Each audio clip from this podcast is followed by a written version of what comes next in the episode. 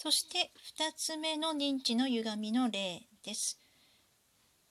独身術他人の考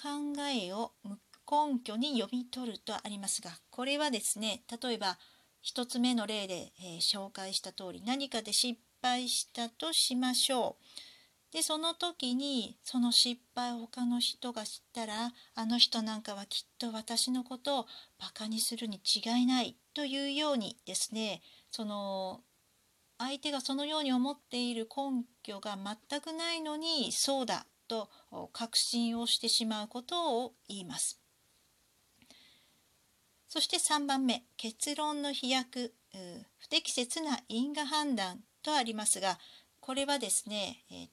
例えば皆さんが LINE で知り合いとやり取りをしているとそして皆さんがその連絡をしてそれに既読もついた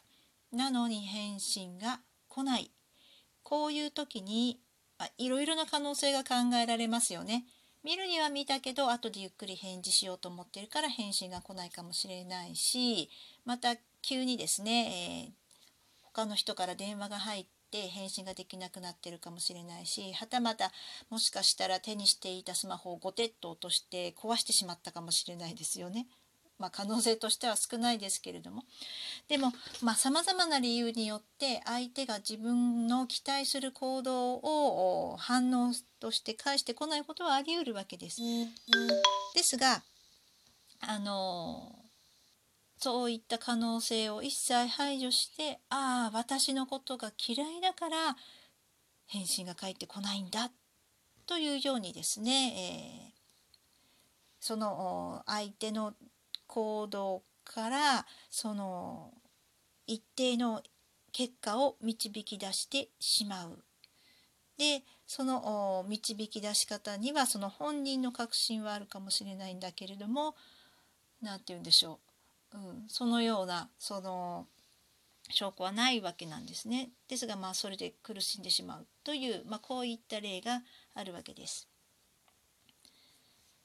ではノート2ページ目終わりましたので次ノート3ページ目に進みます。さて今紹介したあ認知の歪みですがその特徴はというとですね、えー、他の人には投げつけないようなひどい言葉を自分に投げつけるということがあります。えー、どういうことかというと例えば皆さんの友達が何か一つ失敗をするとでそれで、えー、皆さんが「あああの人あれあの一つで失敗したから、まあ、あの人っていうのはダメだよね」というように断定的には思わないですよね。何か一つ失敗をしたとしてもそれでその人の全てが決まるわけでもないしまたはその失敗したことを、えー、心配してですね、えー、何とかしてその支えてあげられないかなと気持ちを寄せてくれる気持ちを寄せることだってあるはずです。まあ、そうしたことを他の人に対しては思うんだけども自分が同じ立場に置かれた時には全く思わずに何て言うんでしょう非常に厳しい厳しいと言いますかねその、うん、非常に批判的な考えをしてしまうという特徴があります。さて、えー、1半数思考を長引かせる仕組みとして12の2つを紹介しました。で1が感情から認知への影響つまりネガティブな感情が生じることによってネガティブなことを考えると。で2がネガティブなあ認知、えー、認知から感情への影響つまりネガティブに考えるからまたネガティブな感情が強まってという影響でしたがこの2つを組み合わせてみると1が起きたら次2が起きてで2が起きたらまた1が起きてというようにですね延々と続いていくんですね。まあ、ですからその循環的な負のスパイラルができていきます。はじめはちょっとしたその落ち込みだったり悲しみだったりしかしの程度だったんだけれどもちょっと考えたらどんどんどんどんどんどんどんどん悪くなっていくということがありうるわけですね。で考えれば考えるほどこのスパイラルは深まっていきます。となると反数思考から抜け出すことは相当な困難になるということです。さて教科書で言うと次88ページ3でも半数だって役に立つのではに入りましょう。まあ、今説明した通りですねあの半数をどうやれば止めることができるかやめることができるかこれを前提に話をしてきたわけですけれどもしかし皆さんの中にはそうは考えずにいやいや待て半数というのは確かにしんどいはしんどいんだけれどもでもそうすることによって、え自分の欠点わかるとかあるいは今後に生かせるような心構えが得られるのではないかそういったそのメリットもあるのではないかと考える人がいるかもしれません。で、えー、その考えに対してはそれはその通りなんですね。で間違いではないんですがしかしその考え方あその出来事の振り返り方には2つあって適切な方を選べますかということなんですね。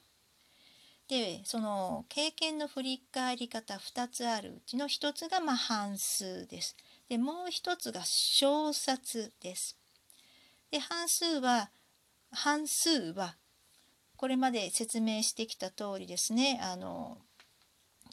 過去の失敗等について反復的に考えるんですけれどもその反復的に考えることによって自分にとっての脅威や損失抑うつや不安を取り除こうとするという目的があります。でも抽象的ですね。まあ、ですから何か失敗しちゃったどうしようあんなこと言わなきゃよかったかなって考えてなんとかならないかなと考えることによってああそれは失敗じゃない決してその間違ってなかったんだという解を得ようとしるんだけれどもでも得られないわけですよね。得られないんだけどそれが得られるんじゃないかってぐるぐるぐるぐる考えるというのが半数でもう一方の小冊は前提としてその否定的な要素を置かないだから脅威があるとか損失がある自分を傷つけるその自分が失敗したことを確証するからそれを避けたいということではなくその自分にとっての好奇心や興味に基づいて行う。つまり自分がもっと成長するためにはどうしたらいいかなとかあれ面白そうだねだからその面白いことをもっと面白くするためにはどうしたらいいんだろうというようにですねその何でしょう半数が自己防衛的な反応自分の自我を守るための反応だとすると小説はその前提として自分のそのを守ろうという狙いあるいはその目的がないということです。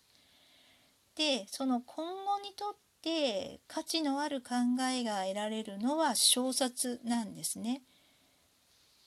ですからその自分の失敗あれが悪かったかなこれが良くなかったのかなあの時あの人あんな嫌な思いしてないかなってずっと考えていても小冊には切り替わらないわけです。悪いことしか考えられないので。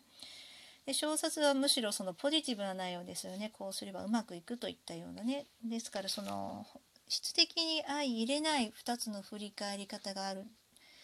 ということで考えるとしたら小説なんですけどでも落ち込んでる時がっかりしている時悲しい時に小説小説を行うことは非常に難しいですからまあその気持ちが落ち込んでいる時には自分を振り返るのには適切なタイミングではないということができます。では一旦ここで説明を区切ります。